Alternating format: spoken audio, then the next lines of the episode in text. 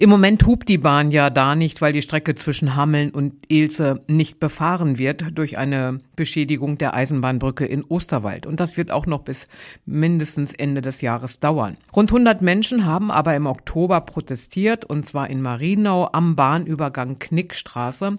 Sie waren von dem ständigen Hupen genervt. Der Bahnübergang an der Knickstraße in Marienau ist jetzt nur noch ein Zickzack Fuß- und Radüberweg. Und da kam natürlich vorher immer ein Warnsignal von dem Zugführer oder von der Zugführerin.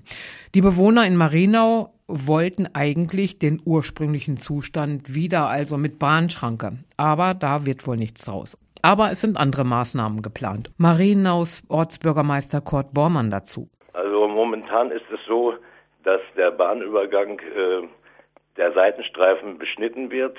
Sämtliche Äste kommen weg, damit die Sicht bis zur Bahnbrücke nach Koppenbrück Richtung Lindenbrunn frei ist. Damit würde auch die Huberei aufhören. Das heißt, Sie rechnen damit, wenn das jetzt ein bisschen freigeschnitten ist, dass der Zugführer oder Zugführerin dann bessere Sicht hat? Jawohl, definitiv. Dann ist also kein Hub mehr erforderlich.